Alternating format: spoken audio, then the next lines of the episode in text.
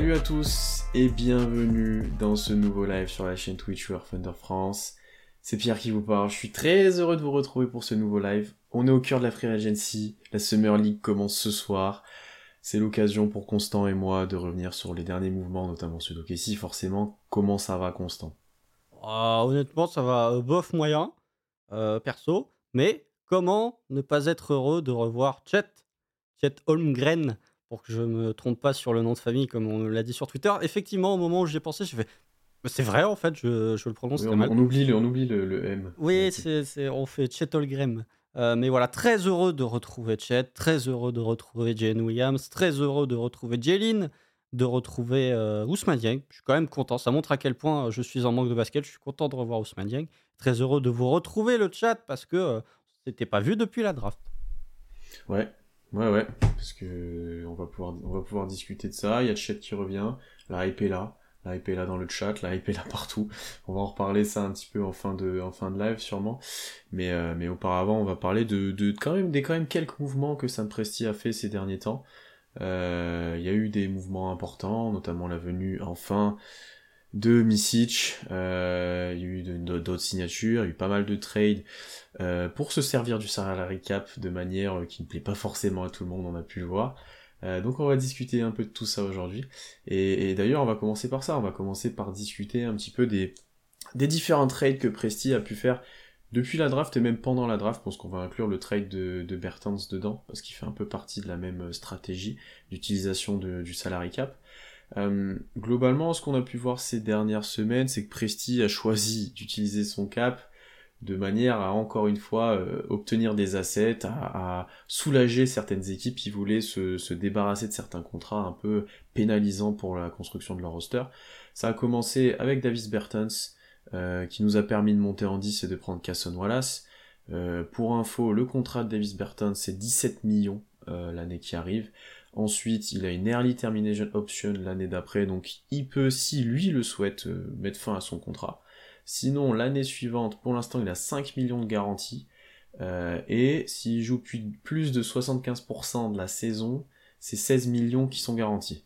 Déjà là, c'est pas, pas le contrat le plus simple, là, déjà là. Déjà, première chose. Ça va, c'est pas si dur.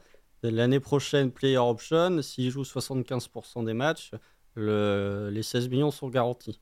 Pas, voilà, c'est pas compliqué. Je suis pas sûr qu'il joue 75% des matchs en plus, honnêtement. hein. Mais, euh, mais, on, verra ça.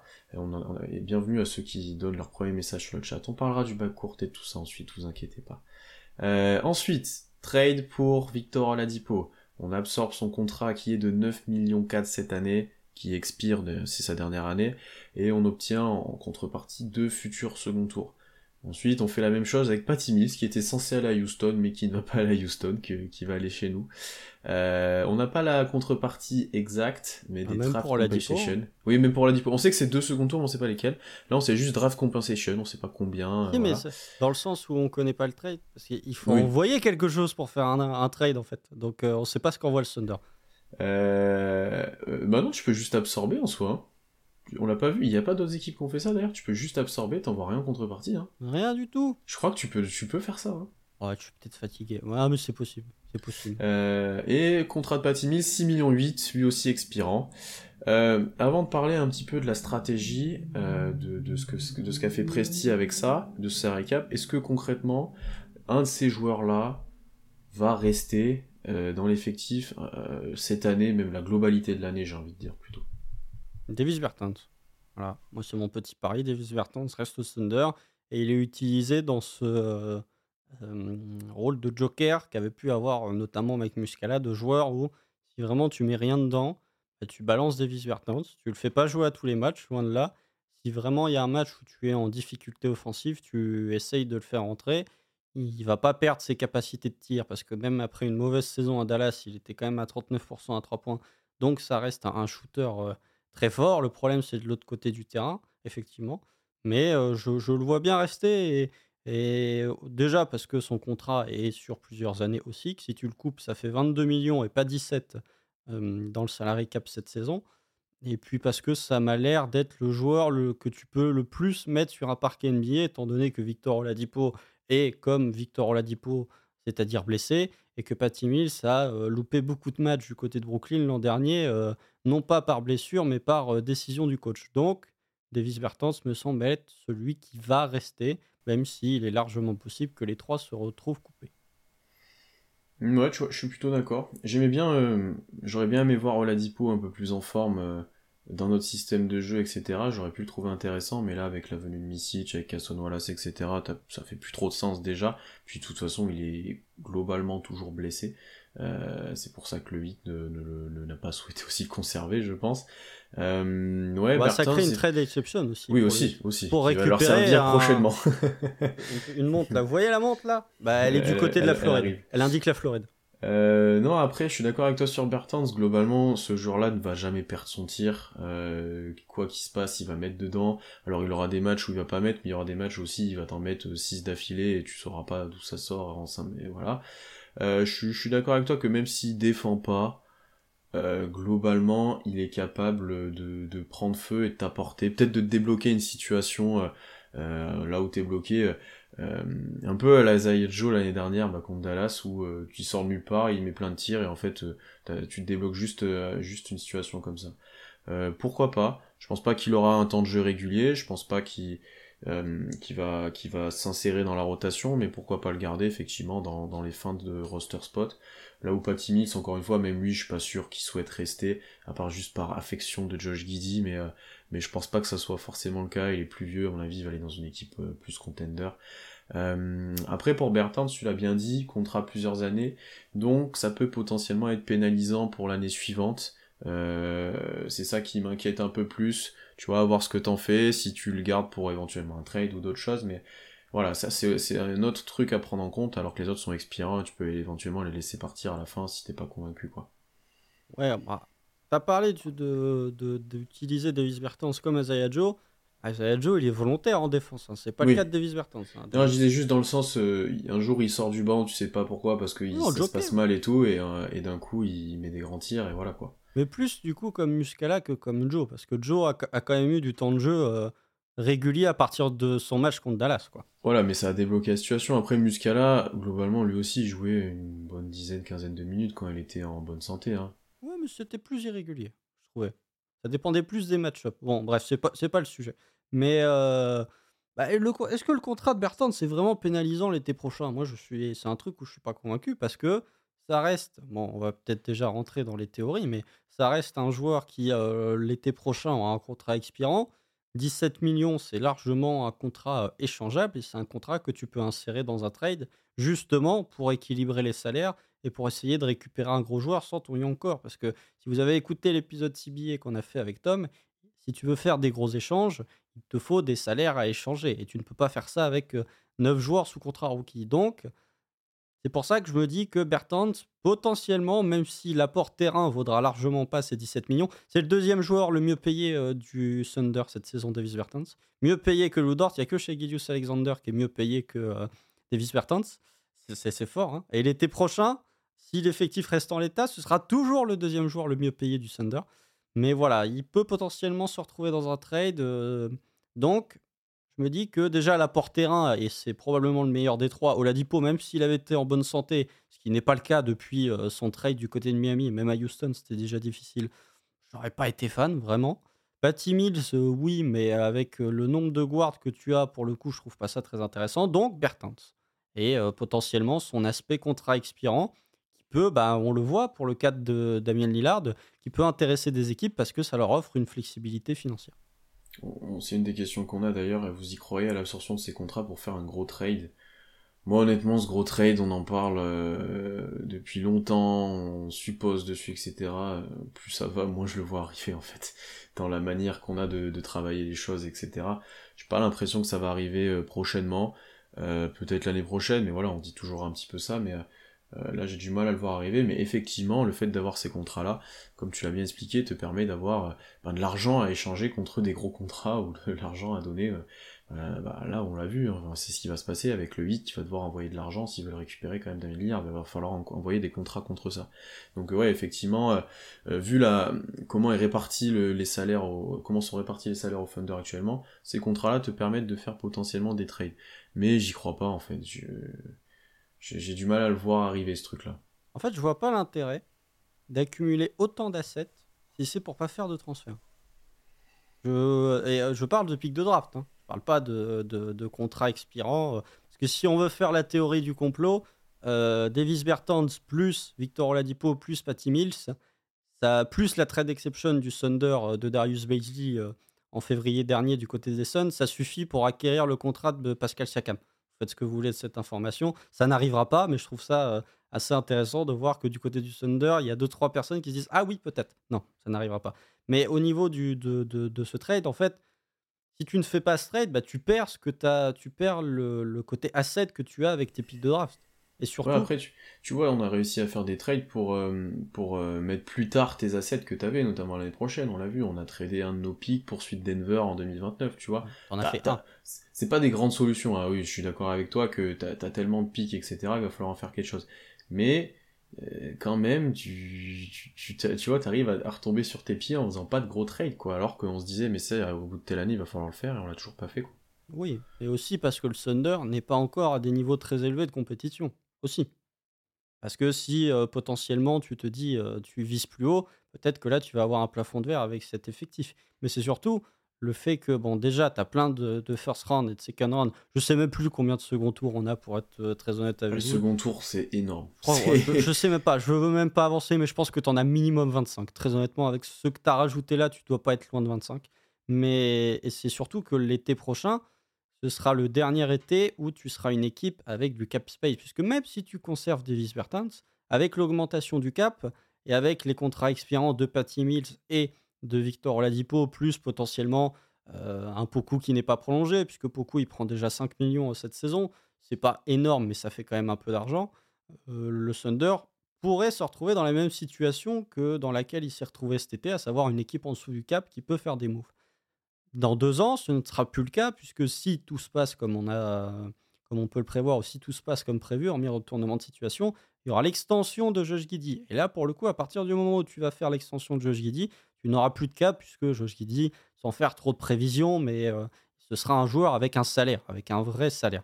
De là à dire qu'il aura le salaire de tel ou tel joueur, c'est trop tôt pour se projeter, mais en tout cas, il aura un vrai salaire. Donc, je me dis que c'est le dernier été, l'été prochain, où tu peux agir comme une équipe sous le cap, où tu peux recevoir du salaire important sans toucher à ton young core.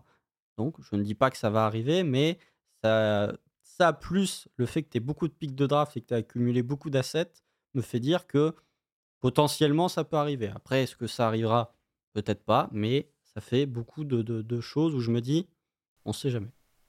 Ah bah après, dans ce que tu as dit, si tu veux recevoir un, gros salaire, donc c'est-à-dire normalement un gros joueur, euh, tu vas devoir envoyer des joueurs aussi et quelqu'un de ton young core. Enfin, moi, je fais un trade avec OKC actuellement pour une de mes stars. Je demande, je demande des bons jeunes, tu vois, de ce qu'on a hein, globalement. Tu vois, on en avait déjà parlé. Si tu trades pour un Jalen Brown, euh, Boston, ils vont demander des gars, tu vois, ils vont pas demander que des pics. Euh, mais effectivement, ensuite, euh, tu t'approches du moment dont on a parlé avec Tom, notamment sur le CBA, où bah, tu vas devoir prolonger un peu tout le monde, tu auras pas mal de sous qui vont, qui vont devoir euh, qui vont devoir être sur la table chaque année parce que ben Guidi potentiellement va toucher gros, potentiellement plus tard un Holgram ou un Jen Williams vont toucher gros. Enfin tu vois, il va y avoir un moment, on avait discuté de ça, tu auras, des gros contrats et des jeunes que peut-être tu pourras pas tous garder. Donc ça, je suis d'accord avec toi que, que ta timeline se resserre petit à petit, mais après, dans, dans la stratégie, j'ai encore du mal à nous voir ne pas continuer de parier uniquement sur nos jeunes, avec quelques ajouts, on en parlera ensuite, parce qu'on n'a pas non plus rien fait pour, pour équiper l'effectif cet été, mais j'ai du mal à voir ça. Et d'ailleurs, c'est une chose là qu'on devait discuter et qui a, qui a été dans le chat. Il y a plusieurs personnes qui, en plus de ces trades-là, qu'il est difficile de prévoir et d'analyser euh, parce qu'on ne sait jamais dans quelle direction la ligue va partir, euh, qui va demander son trade à la Damien Lillard, qui va voilà, c'est dur à prévoir. Mais globalement, salary cap, beaucoup, et quand on avait fait la stratégie de l'intersaison, on en avait parlé, beaucoup auraient aimé euh, qu'on l'utilise pour renforcer l'équipe. Ce qui n'a pas été fait. J'exclus un petit peu le Kamisich de ça, hein, parce que lui, on avait ses droits, etc. C'est un peu spécifique, mais tout le reste du salary cap, il a été utilisé comme on fait depuis 2-3 ans. Euh, pour avoir des assets. Euh, et ça nous est beaucoup discuté, nous, sur Twitter ou même sur, euh, sur YouTube. On a eu un commentaire là récemment de Guilhem que qu'on salue qui nous dit ben ça manque un peu d'ambition, alors qu'on aurait pu essayer de signer des joueurs de complément, type Dwight Powell, Inousit, McDaniels, etc. Ça montre que Presti veut pas forcément jouer les playoffs et autres. Moi, je, suis, je pense que je suis d'un avis assez contraire à tout le monde et de ce que j'ai pu voir dans le chat ou sur Twitter sur ça. Dans le sens où j'ai pas du tout été déçu parce que je savais que ça arriverait pas qu'on signe des joueurs de complément. Euh, j'étais plutôt convaincu de ce que tu m'avais présenté, en plus la stratégie de l'intersaison, il y avait des trucs intéressants, mais globalement, dans ma tête, c'était improbable que ça arrive, parce que euh, déjà, on signe jamais personne à OKC, question ah, Ah là, cet argument, voilà. non, mais déjà, déjà, premier, je le garde en tête. question d'attractivité, etc., globalement, historiquement, ça a été compliqué. Euh, même si là le projet est attrayant, la jeune équipe, etc., et qu'il n'y a pas énormément de sous autour de la ligue, tu t'aurais pu surpayer un mec ce qui pour moi n'est pas forcément très positif de, surpayer certains mecs. Il y a des contrats qui sont passés là à la free agency, euh, euh, moi j'ai pas envie de les donner. Hein. Concrètement, ce qu'a fait Houston, moi je suis pas forcément fan. Euh, il y a même d'autres contrats pour des role players que j'aurais pas forcément aimé qu'OKC donne. Donc bon, déjà ça c'est le premier argument pour moi. Mais ensuite, est-ce que t'as vraiment besoin de faire ça maintenant que t'as déjà ajouté quelques pièces? On en parlera ensuite, mais on en parlait en, en off. T'as déjà presque une rotation de 9 joueurs cohérente correct. même 10. Euh, même 10, tu vois. Euh, de prendre un, un, Javon Carter dont on aimait bien, par exemple toi et moi, est-ce qu'au final ça aurait pas empêché un, un, un Casson Wallace de, de, se développer un petit peu? De prendre un Dwight Powell, c'est différent parce qu'il n'y a pas vraiment nos postes, mais est-ce que ça t'aurait vraiment apporté, ça aurait changé vraiment la phase de ton équipe? Juste avec les apports, moi pour moi, de l'été et l'effectif de base, tes objectifs, ils sont potentiellement un peu plus hauts que l'année dernière. Hein. Tu peux être potentiellement meilleur. Après, il faudra confirmer, il y a beaucoup d'incertitudes, etc. Mais t'es plus équipé que l'année dernière euh, en termes de banc, en termes de complémentarité. T'as Chet qui revient, qui est censé être un gros joueur, qui va corriger quand même tes problèmes. Enfin, il y a beaucoup de choses, hein. En Missitch, on va parler ensuite. Voilà, pour moi, c'était pas urgent de faire ça. Et comme t'es pas dans cette optique-là, et je pense que Presti est très patient et très, euh, je parie sur mes jeunes et j'attends de voir, j'ai pas envie de signer des mecs, euh, voilà, juste pour compléter. Euh, je, je, comprends qu'il utilise ce salary cap pour récupérer des assets. Au moins, il sert à quelque chose. En plus, ça lui évite d'être pénalisé parce qu'il a trop peu de salaire déjà. Euh, et je finirai juste, et après je te laisserai la parole parce que j'ai beaucoup parlé, par la théorie de il faut des anciens pour encadrer les jeunes. Euh, L'année dernière, en fin de saison, il n'y avait aucun ancien dans l'effectif. Hein. Il n'y avait aucun ancien qui avait du temps de jeu régulier. Il y avait ça. Ouais, super. Ah, et en plus, et en plus, Sarit, il a mon âge, donc ça me fait très plaisir que tu dises que c'est un ancien. Il a ton âge, Sarit Ouais, je crois, ouais. Ah, coup dur. Je crois qu'il est de mon année ou un an de plus, je crois. Mais, euh, mais, mais, mais, voilà, euh, donc euh, euh, pareil, là, dans ce cas-là, tu dis que Misic est un ancien, que, que Kenrich c'est un ancien. En fait, là, il y a un groupe qui est tel que, pour moi, t'as pas besoin d'avoir un mec de 36 ans qui joue jamais pour faire euh, le gardien de de, du centre de loisirs en fait. C'est pas ça. T'es pas à ce stade là comme d'autres équipes. Euh, bah, ça pour moi c'est plus un argument maintenant. On l'a vu euh, que t'avais pas forcément besoin de ça. Ah, là t'as dit beaucoup de choses hein, pour le oui j'ai dit mon truc sur ce que je pensais de ça. Je vais te laisser plus donner ton avis. Là pour le coup c'est pas moi qui ai fait le tunnel hein, euh, mais déjà sur cette notion de ok si une signe personne. Je vais prendre un exemple tout con Indiana ils n'ont pas un historique de free agent. C'est le, leur historique de free agent, c'est globalement le même que le nôtre. Hein. Je ne sais même pas quelle est la plus grosse signature en tant que free agent d'Indiana. Ces dix dernières années, j'arrive même pas à voir. Euh, dans l'histoire, ils ont dû signer des gars sous Reggie Miller, mais voilà. Ils signent Bruce Brown. Pourquoi ils signent Bruce Brown? Parce qu'ils le surpayent. Sauf que, ils mettent une team option sur la deuxième année. Bon, est-ce que c'est ce que j'aurais fait si j'étais le Thunder? Pas vraiment.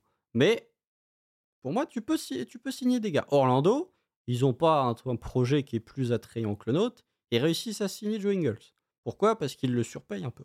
Orlando, c'est cool. Oui, mais ok, ici, en... non, Orlando, non, c'est le mauvais, la mauvaise ville de Floride. C'est là où il y a tous les retraités. Euh, mais bon, effectivement, les, les, les euh, avantages euh, au niveau des, des taxes, ce sont les mêmes que du côté de Miami. Mais bref, je pense que tu aurais pu être un peu plus attractif si tu avais voulu, mais tu aurais dû surpayer des gars. Williams, on voit bien que le fait qu'il soit restricted free agent, ça pose déjà pas mal de problèmes et finalement, tu pas tant d'acheteurs que ça sur Grant Williams. Tu as parlé de Dwight Powell, euh, qui aurait été un renfort intéressant. Je pense pas qu'il aurait signé au Thunder pour ce montant-là. J'avais un autre joueur en tête, mais qui vient de, prolonger là au moment où on fait ce live, c'était Mason Plumlee du côté des Clippers. Je trouve que lui, il t'aurait vraiment apporté quelque chose d'intéressant. Bon, ce n'est pas le cas. Et ensuite, euh, un autre point, moi je suis entre les deux. Je me dis que le trade de Davis Bertans, je suis OK, tu encaisses du salaire pour monter à la draft sans lâcher de first round, OK.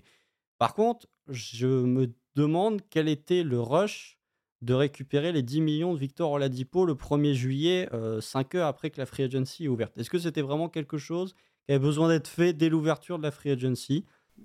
Je suis d'accord avec toi. Est-ce que c'est que tu avais déjà négocié avec des mecs et tu savais que ça allait pas se faire, certains mecs intéressants? Est-ce que de toute façon tu étais dans cette optique-là de, de trader pour des, du salaire dès le début et t'allais même pas essayer de chercher des free agents Ça, on le saura jamais. Hein. Mais je suis d'accord avec toi que ça s'était fait très rapidement. Donc voilà, je, je vois pas quel était le rush de récupérer les 10 patates de la Dipo. Après, je pense que Sam Presti, il a, il a pas envie de signer de gain en fait. C'est, euh, enfin, très honnêtement, je pense qu'il a une confiance très élevée dans ce groupe et qu'il estime que ce groupe est capable de progresser, capable d'atteindre ses objectifs sans forcément d'avoir beaucoup de renforts. Euh, et d'ailleurs, le fait d'être une équipe avec autant de cap space, ça fait que potentiellement quand tu vas prolonger Josh Giddy, en fait, avec tout le cap space que tu as, bah, si tu prolonges Josh Giddy 20 ou 25 millions, tu seras une équipe au niveau du cap. Donc, tu auras potentiellement encore de la marge pour prolonger un autre joueur entre Graham et Jane Williams. Je pense que les deux, euh, tu ne pourras pas les prolonger ou en tout cas pas des montants très importants, mais dans cette optique-là, ça te laisse la possibilité en fait de prolonger vraiment deux des trois autres joueurs derrière chez Gideus Alexander à un montant élevé. Après, voilà, ce n'est que des questions salariales. Mais pour ce qui est du reste, euh, il faut pas. Ça, j'ai lu effectivement le fait que Sam Presti, euh, euh, soi-disant, ne pense pas comme une équipe de playoffs, etc. Enfin, n'a ne, pas agi comme s'il voulait atteindre les playoffs.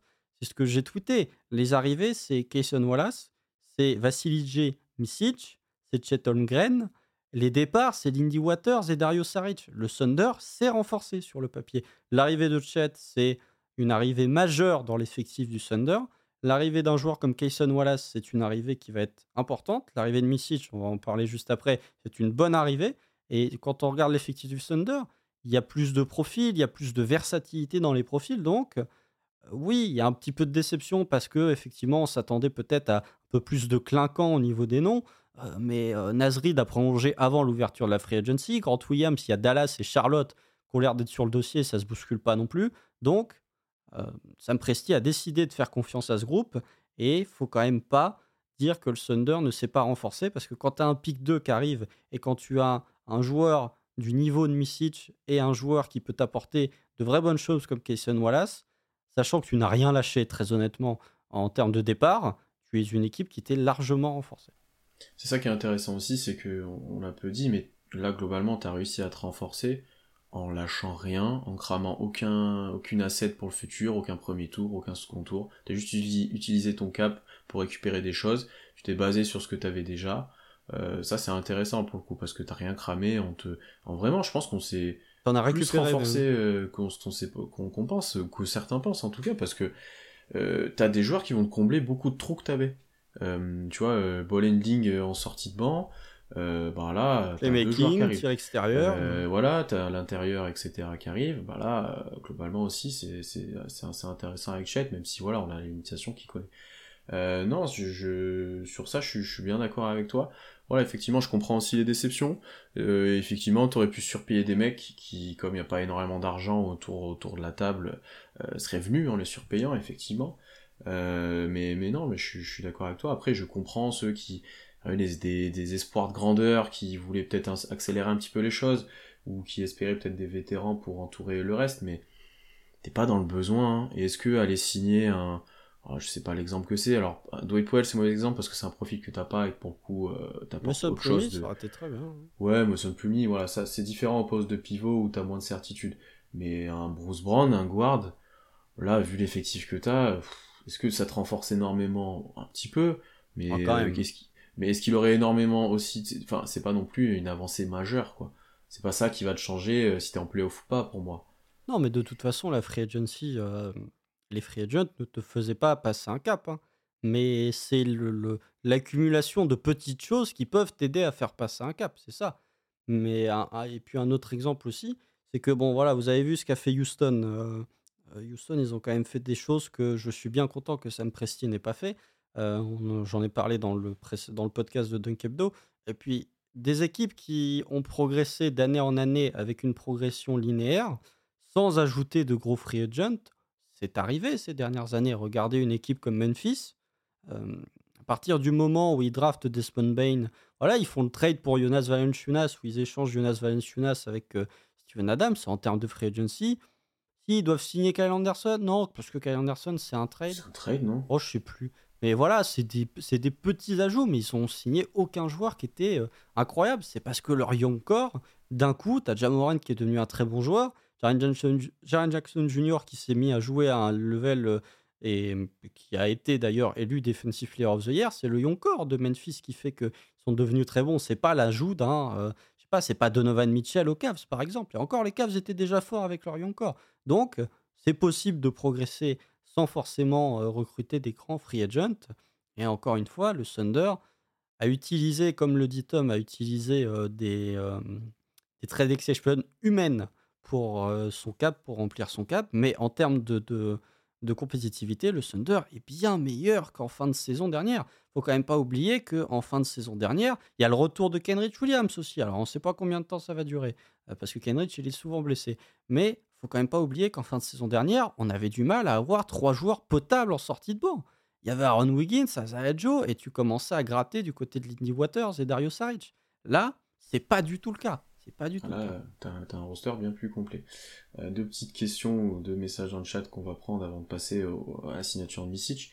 N'est-ce pas le signe d'une intersaison réussie de ne pas avoir surpayé des joueurs et garder tous ses assets? Dans un certain sens, oui. Hein. Honnêtement, euh, pour certains, ça c'est une réussite. D'autres diront non, mais euh, selon certains critères, ça en est une, je pense. Bah moi, quand je vois les arrivées et quand je vois les départs, sachant que tu n'as acheté aucun asset, c'est une réussite. Ça, je l'avais dit dans le live stratégie de l'intersaison quand tu commences à effleurer le, la douce odeur du succès, tu as très envie de tout faire pour la retrouver très vite. Et non, en fait, le secret, c'est d'être patient. Et tu n'avais pas envie d'avoir un joueur qui avait. Bon, Davis Bertrand, c'est différent, mais il touche à peu près le même salaire. Mais tu n'avais pas envie d'avoir un joueur à 20, 25 millions sur plusieurs années pour te rendre compte que, mince, en fait, il ne fit pas avec mon groupe de jeunes. Donc, non, il y a l'arrivée de Chet donc, Chet il y a l'arrivée de Vassilier Misic, il y a l'arrivée de Kayson Wallace. C'est largement suffisant. Plus une année interne de progression pour ton young core. Je ne dis pas que ça va te garantir une qualification automatique en playoff, mais tu es plus armé en tout cas pour viser la post-season que ce que tu l'étais l'an dernier. Pas oublier ça, progression interne. Quand tu as deux de tes joueurs l'année dernière du 5 qui étaient rookies, déjà ça, ça, ça, quelque chose qui joue. Bon après ils peuvent être moins potentiellement progresser plus tard ou être un peu moins bon en début de saison ou autre. Hein. Mais globalement ça ça joue fortement. Je, je dis aussi énorme marge de progression. Enfin voilà. Globalement tu as des retours euh, de joueurs qui pourront qui t'apporter.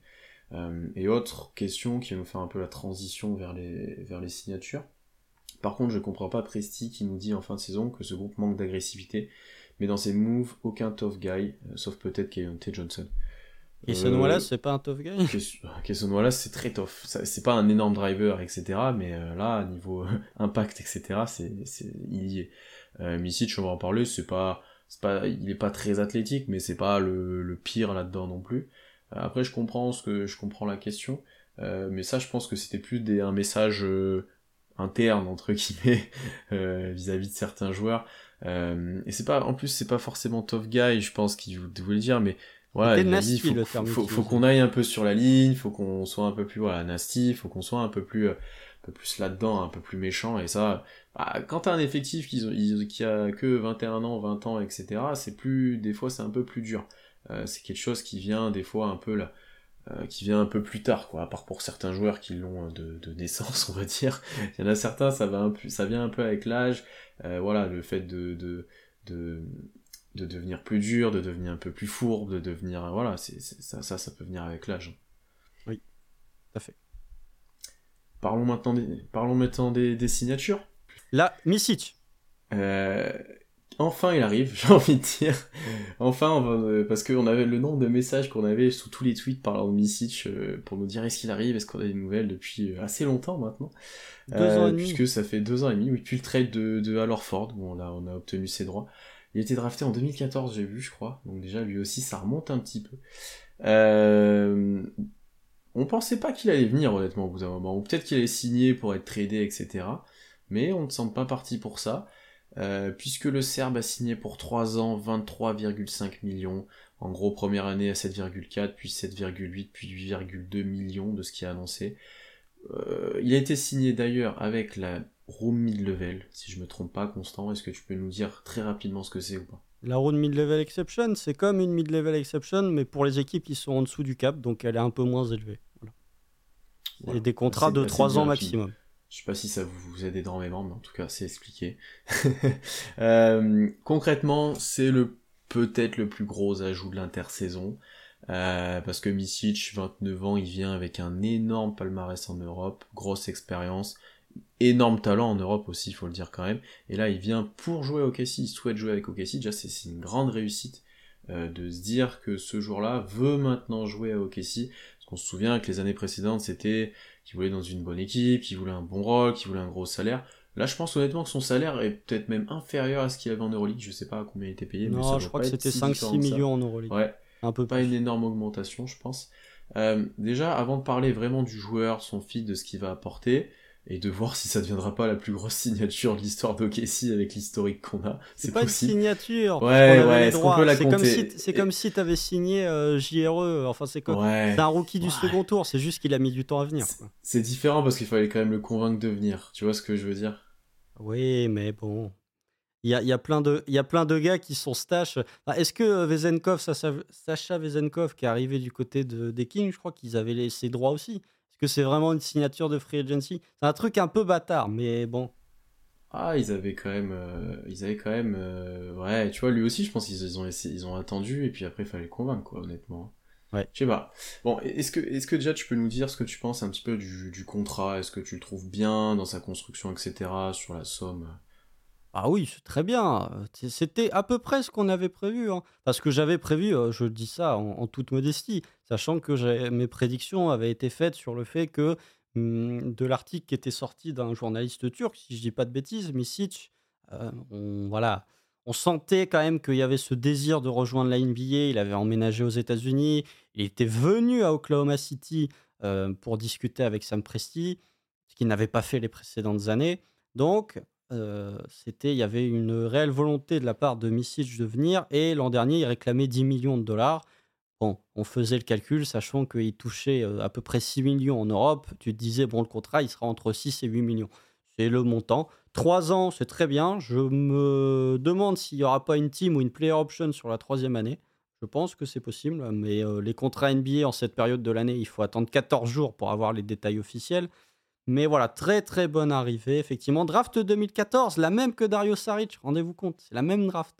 Euh, et pourtant, les carrières en NBA des deux joueurs sont différents. Et énorme ajout, deux ans et demi après, l'Arlésienne Misic euh, se termine.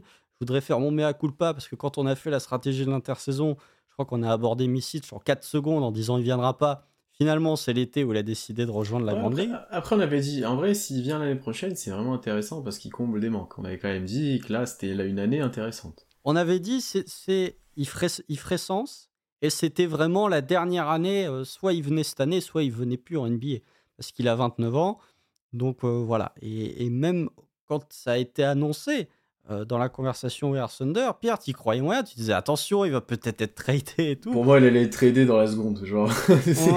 moi, quand, j'ai vu le tweet du Vosges disant le Thunder, je me suis dit bon, ok, il signe vraiment ok si Bon, ils auraient peut-être pu attendre que euh, l'annonce soit faite 45 minutes après la demande de trade de Damien Lillard, euh, parce que vraiment, euh, tout le monde s'en est foutu, hormis la fanbase du Thunder, la signature de Misic. Mais c'est un grand jour pour les Européens, puisqu'il y avait Zenkov qui arrive aussi.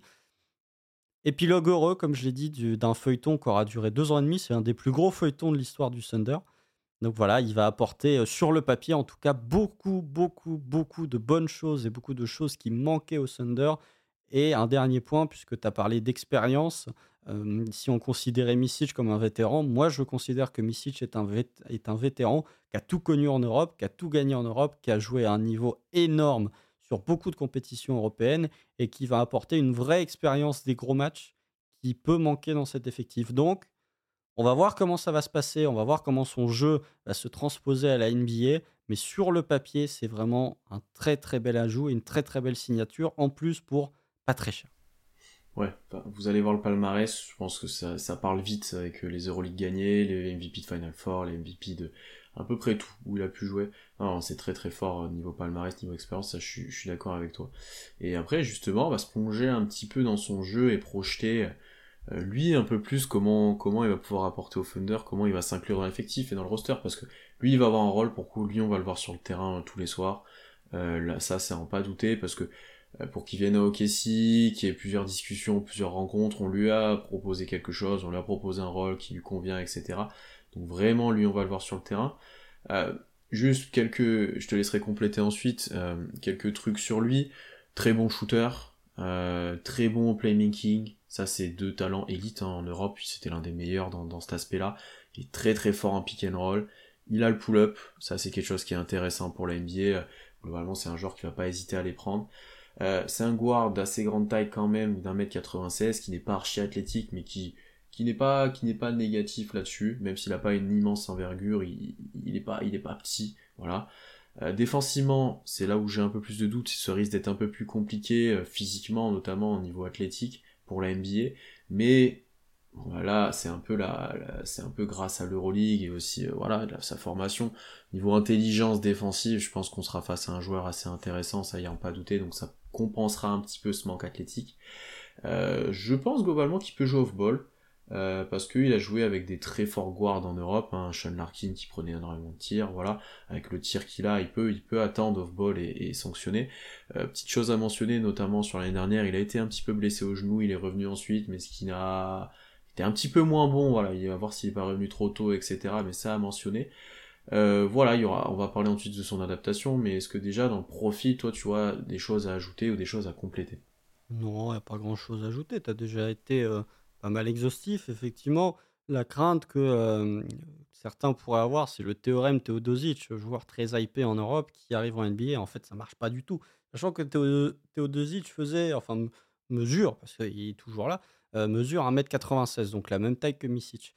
Mais après, je trouve que le jeu de, de est tellement fait pour la NBA, beaucoup de pick and roll, il a le range NBA au niveau de son tir à 3 points, il est très efficace au fur et à mesure des années. Il a peut-être été moins efficace l'an dernier, mais vrai playmaking, la palette technique, que ce soit en termes de skill set ou que ce soit en termes d'intelligence de jeu, elle est énorme. Ça colle parfaitement avec ce que veut faire euh, Sam Presti, avec ce que veut le jeu que souhaite développer Mark Delnault.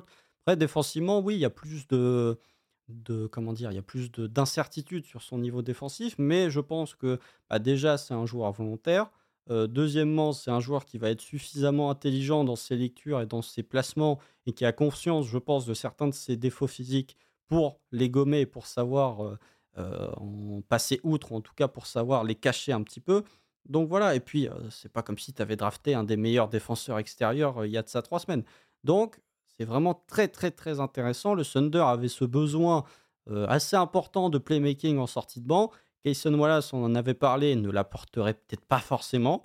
Vassili Misic l'apporte. Et en plus, il apporte une menace off-ball parce que sur catch and shoot, il va être capable de mettre dedans. Tout en étant capable de prendre les clés et les rênes de l'attaque à partir du moment où il aura la seconde unité. Donc, je suis sur le papier, vraiment, c'est un, mariage parfait que tu peux avoir entre Misic et le Thunder.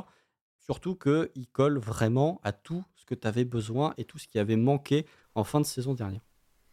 Voilà, il y, a des petits doutes forcément sur son adaptation, mais je pense que tu l'as lui en sortie de banc en début de saison, t'es plutôt serein, surtout comparé à ce que t'avais avant, euh, quand va falloir gérer ton banc, quand va falloir créer des actions, voilà. Après c'est plus en, complément, complémentarité avec les autres qu'on peut peut-être un peu plus débattre.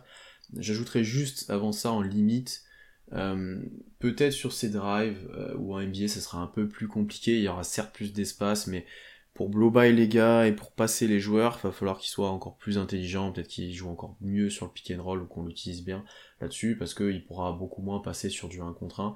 Et en plus, c'était l'un des joueurs qui se faisait le plus contrer en Euroleague euh, l'année dernière. Alors, en Euroleague, il n'y a pas les 3 secondes défensives. Donc ça compense, mais t'as pas les animaux qu'il y a à l'intérieur en NBA ou qui peuvent couvrir une telle quantité de terrain, si je peux dire, qui, qui, qui compense un petit peu ça aussi. Donc, donc ça sert vraiment à voir comment il s'adapte sur cet aspect-là. Après, tu l'as bien dit, l'aspect tir, j'ai zéro doute, euh, honnêtement. il a la range. Ça.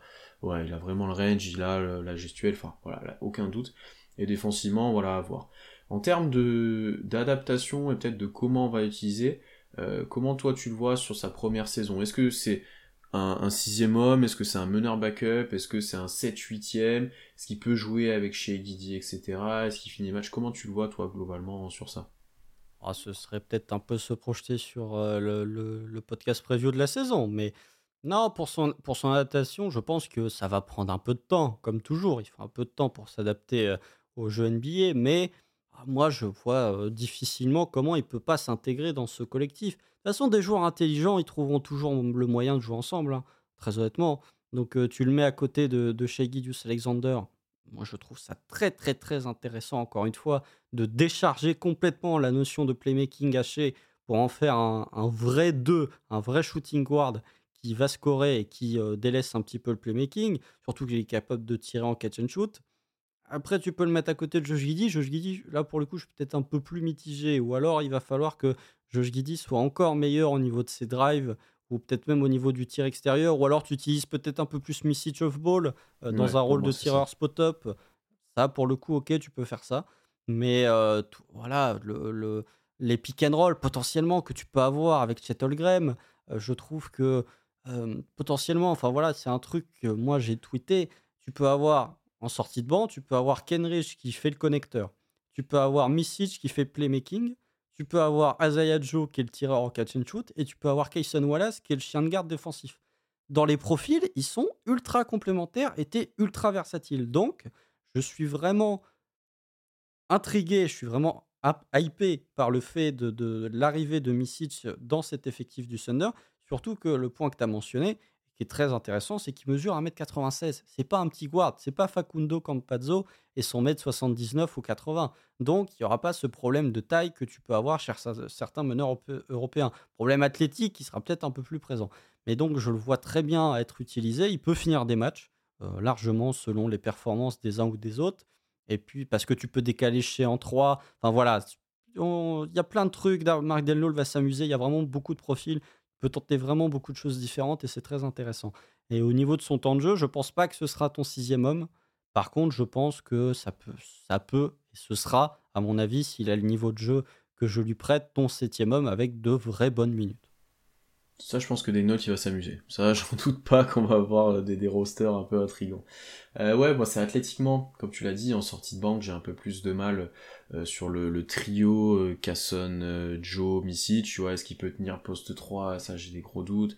Voilà, c'est vraiment le seul doute que j'ai. Après, tu l'as très bien expliqué sur collaboration avec eux offensivement, euh, même avec Shea, après avec Guidi, effectivement, tu laisses plus la balle à Guidi et tu, tu mets Misic un peu plus off-ball en second ball handler, euh, un peu comme Shea quand il y a Guidi sur le terrain potentiellement. Enfin voilà, je trouve ça très intéressant, à voir comment ça évolue en trio, mais quand t'es intelligent sur le terrain, normalement euh, tout, tout coïncide. Hein. Quand t'es prêt, encore une fois, à faire les sacrifices qu'il faut pour que ça marche, normalement tout va bien. Euh, c'est d'ailleurs plusieurs choses qui sont ressorties là de d'anciennes interviews de Misic où il disait que lui était prêt à faire les sacrifices, etc.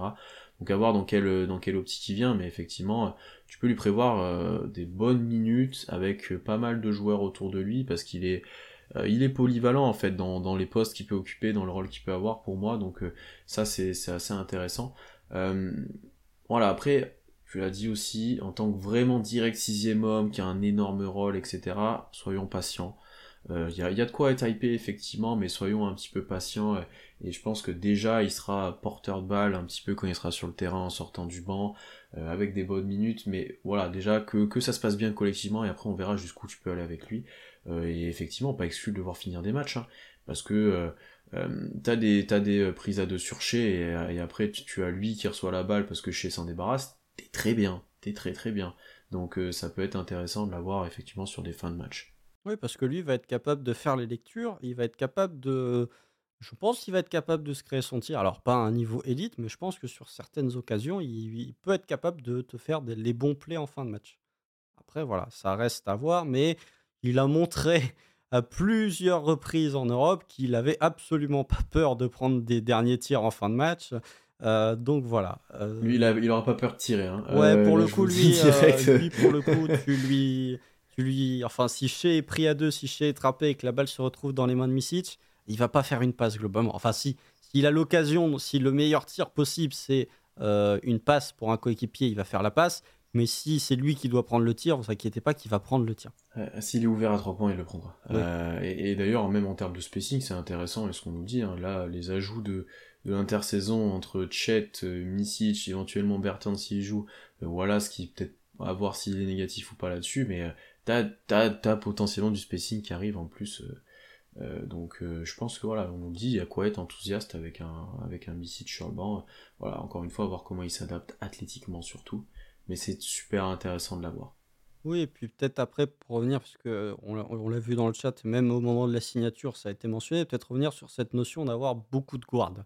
Euh, peut-être rapidement, mais comme j'ai dit, euh, comme je l'ai un peu avancé tout à l'heure, je trouve que en fait, le Thunder a tellement de, versatilité au niveau des profils, il y a tellement de, pluralité dans les profils, qu'en fait, bah, Josh Giddy il fait la taille d'un poste 4, chez Gidius Alexander a déjà joué dans sa carrière au poste 3, en fait, tu peux avoir des situations où Guidi va être le 4 théorique euh, et tu peux avoir euh, Misic chez Guidi, J-Dub et Chet Holmgren. Euh, Chet Holmgren, je vais arrêter. Mais voilà, euh, je trouve qu'un joueur comme Kayson Wallace pas du tout le même profil que Misic. Lui, pour le coup, tu vas le mettre en poste 1 ou poste 2 parce qu'il est un peu petit, mais avec son envergure et le fait qu'il joue plus grand que sa taille, bah, tu peux varier les match-ups.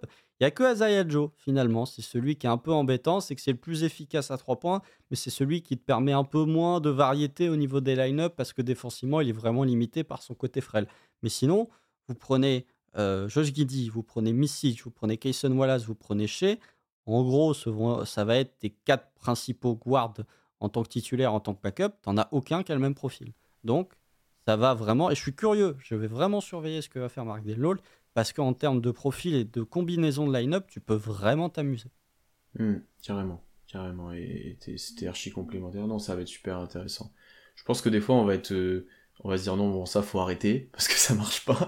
Mais il y a des trucs, on va se dire, ça c'est vraiment une trouvaille et ça marche vraiment, ça marche vraiment bien. Donc, hâte de voir tout ça. Euh, parlons maintenant un tout petit peu de la deuxième signature de la Free Agency, Jack White, on va être honnête, je pense, deux minutes avec Constant, juste là, avant d'en parler de lui. Inconnu au bataillon. Inconnu. Honnêtement, quand on a vu la signature, on s'est vraiment demandé qui c'était. Euh, et pourtant, voilà, Constant suit la NBA au global. Euh, moi, je suis aussi de ce que je peux la NBA au global. Jamais entendu parler de lui, mais vraiment. Donc, pour faire rapidement son profil, parce qu'on s'est un peu plus renseigné maintenant. déjà, il a signé pour deux ans, apparemment garanti. Euh, très peu cher dans les prévisions, donc c'est autour de 2 millions la saison. Euh, australien de 25 ou bientôt 26 ans, si je me trompe pas.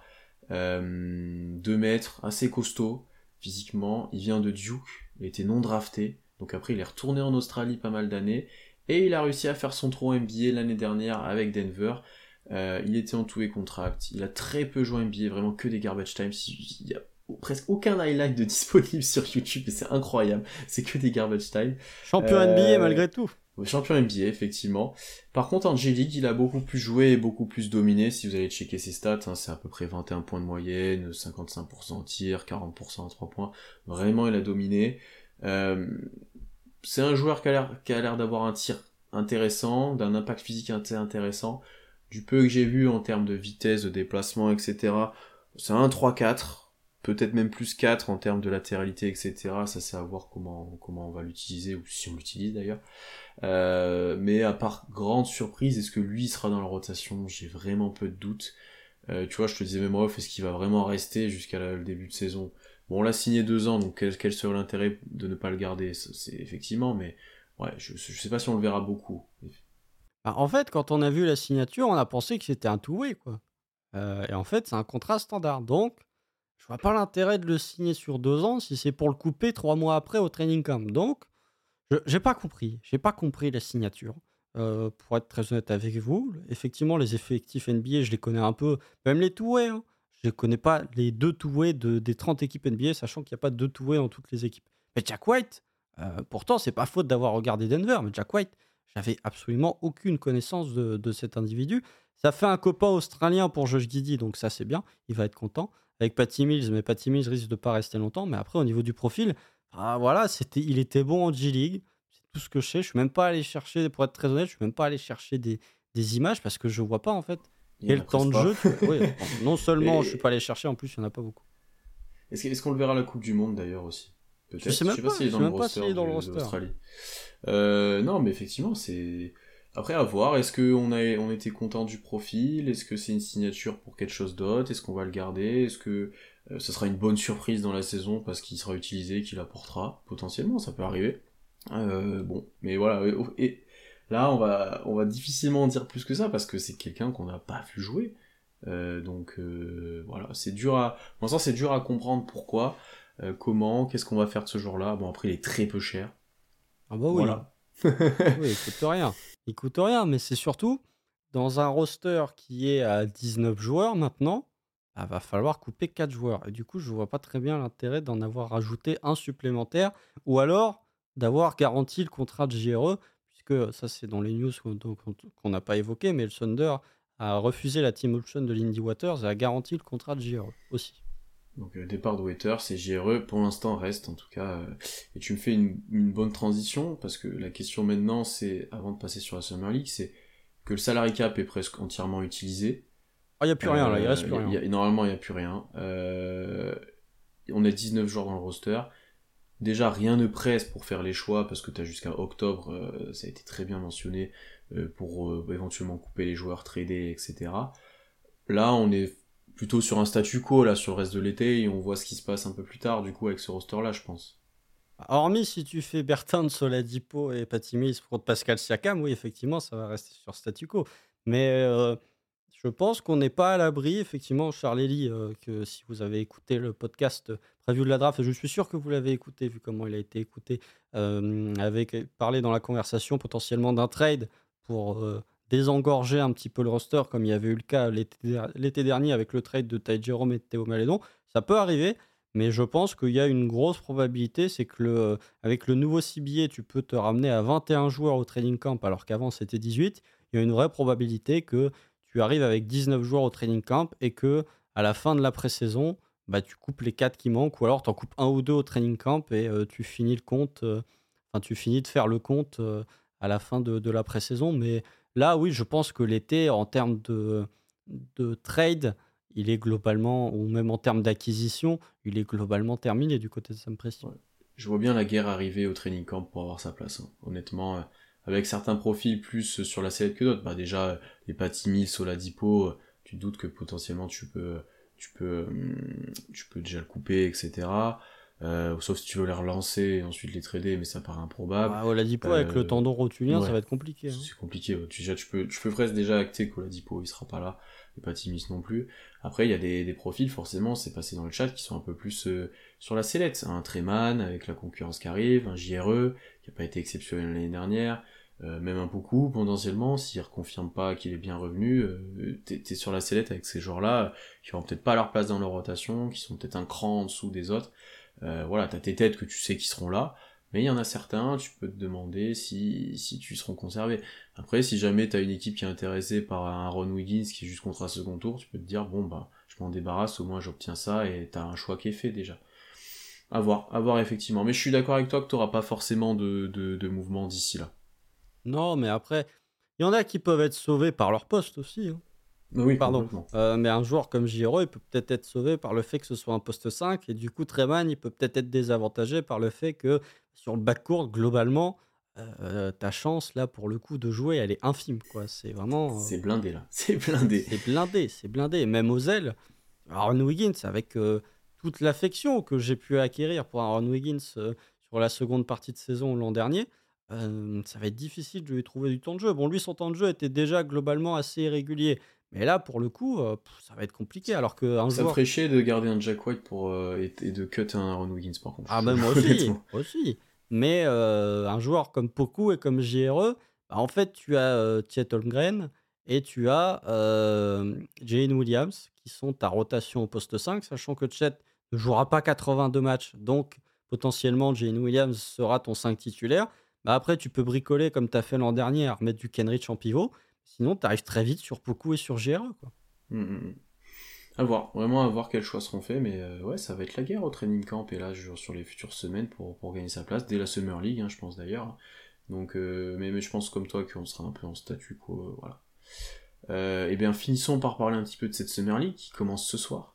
Il y en a deux. et les deux Summer League en plus on est là, et qui hype énormément de gens. Pourquoi? Bon, moi, honnêtement, ma question de base c'était qu'est-ce qu'on va regarder? Chet On va regarder Chet. Chet. Voilà. Euh, aussi hypé que stressé à l'idée du retour de Chet Holmgren. Très honnêtement, c'est ce que j'ai dit en off euh, à Pierre juste avant. Sachant que les fans du Thunder ont rarement, ont rarement le droit au bonheur, je suis, j'ai très peur euh, que Chet Holmgren se retrouve avec la cheville à l'équerre au bout de deux matchs de Summer League. Mais je ne veux pas, euh, tiens, j'ai du bois là, je ne veux pas lui porter malheur à Chet malgré tout. Mais oui, Chet, Chet, enfin, ça fait quasi un an que tu l'as pas vu sur un parquet NBA. C'était lors de la précédente Summer League. Voilà, monsieur a pris 6 kilos, très bien, bravo le nutritionniste du Thunder pour l'avoir fait manger un peu. Il a pris, je pense, des kilos de muscle, mais euh, beaucoup d'impatience, et pas tant sur ses performances statistiques, parce que je pense que ça va globalement pas être terrible, mais sur le fait que de voir est-ce qu'il va jouer avec la même fougue, avec le même esprit un peu kamikaze qu'il a pu avoir, que ce soit à Gonzaga ou que ce soit au KC. J'en doute pas quand tu vois le caractère du joueur, mais j'ai envie de dire, moi je suis stressé pour euh, Chet, mais moi, j'ai. Mais par contre, je ne veux pas que lui le soit. Parce que être stressé et aller sur un contact un petit peu en reculon, c'est le meilleur moyen de se repéter. Donc, faut que lui, il soit dans le même mindset que ce qu'il a pu être l'an dernier avant sa blessure. Donc, oh, je suis très curieux de voir ce que va donner Chet. À partir du moment où je le verrai faire un gros contre, euh, parce qu'il y a un mec qui essaye de lui monter dessus, ou à partir du moment où je le verrai faire un gros dunk en transition, je me dirai c'est bon, il est vraiment revenu. En attendant, je suis très hypé. Je pense que oui, bah, tu as, parlé de Misic comme la plus grosse acquisition du Thunder. Pour moi, c'est Chet, plus grosse acquisition du Thunder euh, cet été. Donc, à tout petit peu d'appréhension quand même de me dire bon, qu'est-ce que ça va donner niveau physique, mais énormément de hype et ça fait énormément plaisir d'enfin revoir Chet sur un parquet. Ouais, mais je suis d'accord avec toi. Faut qu'il aille dans le bon mindset, euh, il aille dans le bon mindset pour euh, pour performer et pour reprendre confiance. Parce que si tu commences déjà et comme tu l'as dit à y aller à moitié, là c'est sûr que ça va mal se passer. Mais j'ai confiance en Chet pour ça. Et honnêtement, je suis assez, j'ai moins peur que toi parce que ça fait un an que tu le prépares à revenir quoi. Et il y en a plein qui disaient qu'il pouvait revenir avant, etc.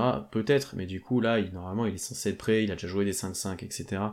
J'espère vraiment qu'il revienne en pleine confiance. Je pense pas qu'il va nous claquer une perf comme il avait fait l'année dernière, je, je sortirai plus les stats, mais... Euh, oh, je sais plus. Il y avait 6 euh, contre, il y avait des pull-ups de C'était n'importe quoi, c'était n'importe quoi. C'est différent. Mais déjà, rien que, voilà, un ou deux tirs extérieurs, un gros contre, un dunk sur un pick and roll et ça sera déjà parfait et on, pourra juste se projeter, euh, se projeter sur le futur parce qu'effectivement tu l'attends, tu l'attends très très fort.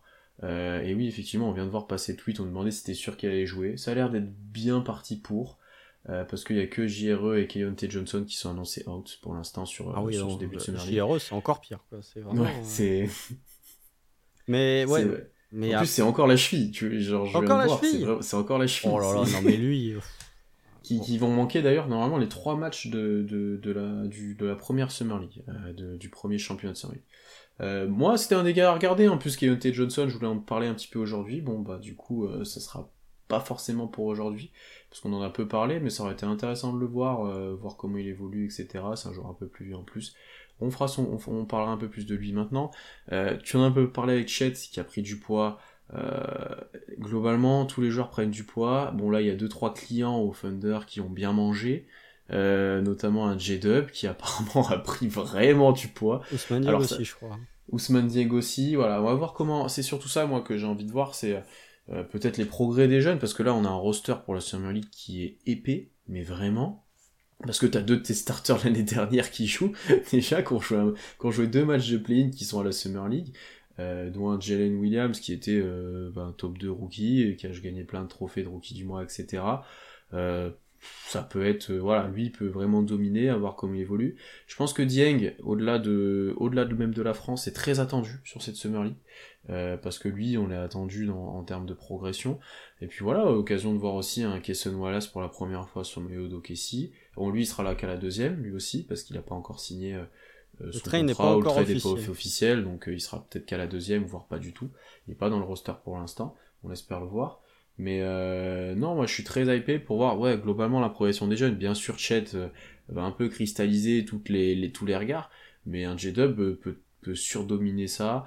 À voir si un Treman réagit dès maintenant ou fait une Summer League aussi dégueulasse que l'année dernière. Les deux euh, Les deux Summer League de Treman étaient dégueulasses. Ouais, moi je dis une, mais c'est globalement l'entièreté que quand j'entends ça.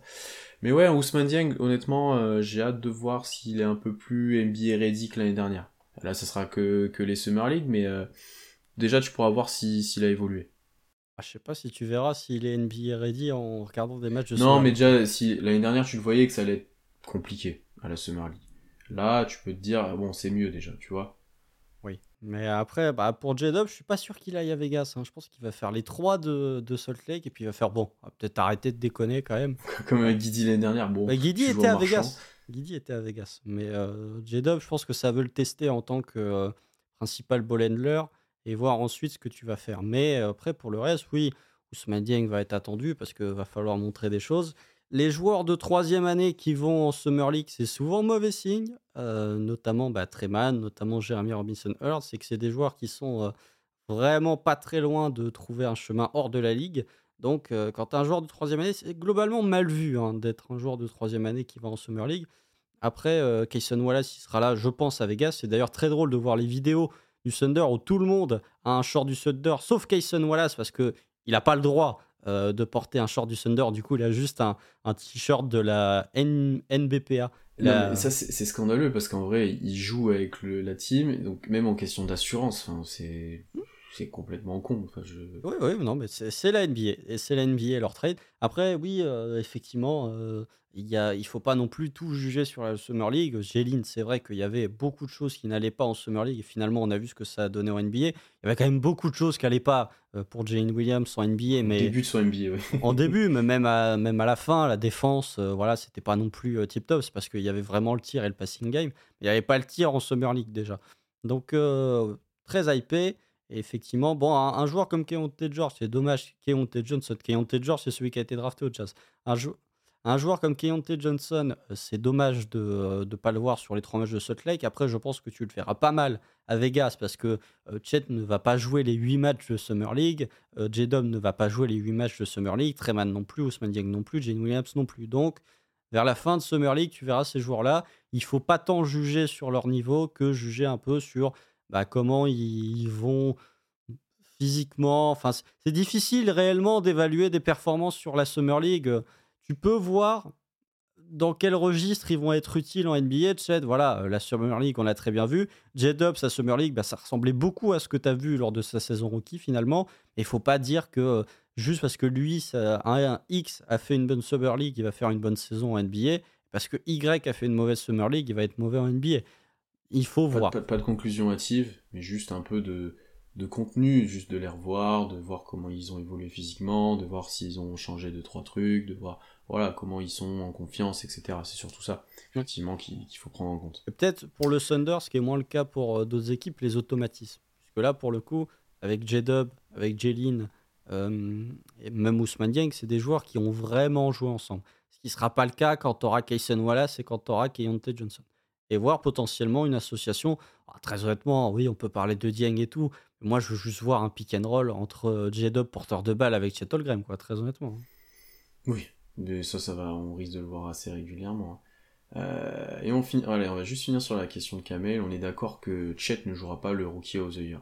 Bon, c'est pas de l'avis de Josh Giddy, ça, déjà. Ni de Jane Williams, hein, qui a dit que son téléphone était rechargé à 100%. Non, c'est Giddy qui a dit ça, je crois. Non, de, euh, a dit euh, ma batterie est pleinement rechargée, et il y a J-Dub qui a répondu, répondu, en disant moi je suis à 100%.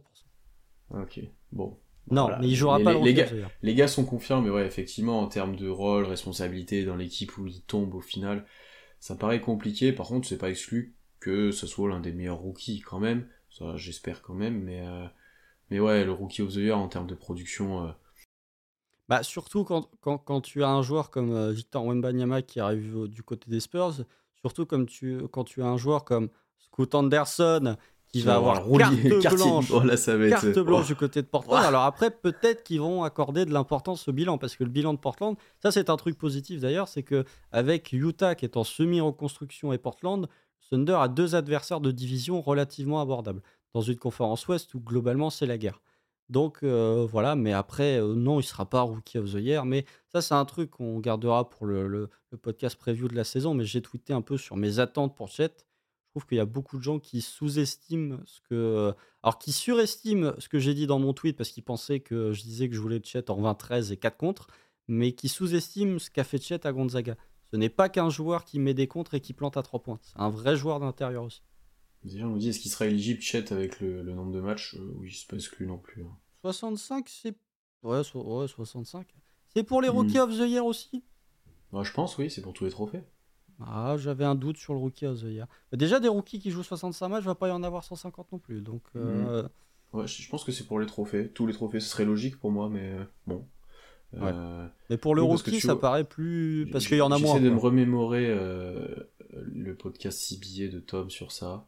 Est-ce qu'à un moment, il cite pas euh, Embiid et Brogdon en exemple sur ça? Ah, je sais plus. Euh, euh, Tom et Amine vont me taper dessus. à, vérifier. je les ai écoutés en plus, mais à vérifier sur ça. Mais je pense que le Rookie of the Year est, inclus dedans. et ben voilà, on a fait le tour de, de tous nos sujets. C'était très intéressant. C'est un peu plus d'une heure de live avec tout le monde. On était un peu plus de 40 là, à peu près tout le long. Donc merci beaucoup pour tout votre soutien et pour toutes les vues récentes sur les épisodes, de plus en plus d'abonnés, plus en plus de vues. Donc n'hésitez pas à partager tout ça autour de vous. Euh, si ce n'est pas fait, à vous abonner partout, toutes les plateformes d'écoute, YouTube, Twitch, Twitter, Instagram, partout. Vous pouvez suivre, suivre l'actualité d'Okessi. Euh, voilà, on revient très rapidement avec de nouveaux contenus et dès ce soir en live tweet pour la Summer League, on va bien sûr suivre ça en direct. Euh, on nous a demandé des liens ou autres, nous on regarde ça sur League Pass, donc on pourra difficilement vous aider là-dessus, malheureusement. Oui, puis le, live tweet, si Elon Musk nous le permet, hein, bien sûr. Oui, hein, c'est vrai que, si on devient limité, voilà, on limitera le nombre de tweets s'il faut. Abonnez-vous surtout, suivez-nous sur Twitch, sur YouTube, euh, vraiment, parce que si Elon Musk décide de faire euh, n'importe quoi, on aura toujours des alternatives, et puis, on en créera d'autres s'il y a besoin. Ouais, on en créera d'autres. Ça, sera du Instagram, du Discord, du voilà. Ah, le Discord de We Thunder, qui d'ailleurs, ce serait un truc qu'on devrait faire. On demandera aux gens mais ça, c'est un truc qu'on. Faudrait des modos, quoi. À, voir si c'est mort ou pas, mais voilà. Euh, Facebook, Facebook, ça serait assez drôle. On, fera des lives sur Facebook Gaming aussi. Et puis, euh, voilà. Mais juste, euh, la théorie se confirme tous les étés. Vous êtes beaucoup. Et pas que chez Weird Thunder, hein, chez Duck Hebdo et tout, ou, d'autres. Vous êtes beaucoup plus nombreux quand on ne parle pas. Enfin, quand il n'y a pas de basket que quand il y a du basket. Ouais. Parce que les gens ont besoin de contenu, voilà. Je L'espoir, comme dirait Tom à chaque fois, l'espoir. Il y a besoin de, contenu. Mais merci à vous en tout cas, hein, bien sûr, un grand merci. Et puis voilà, on se retrouve très rapidement ben, pour débriefer de la Summer League et des autres choses, des autres actualités, et puis avec les sujets de l'été qui arrivent rapidement. Donc euh, suivez ça, et puis à bientôt tout le monde. Salut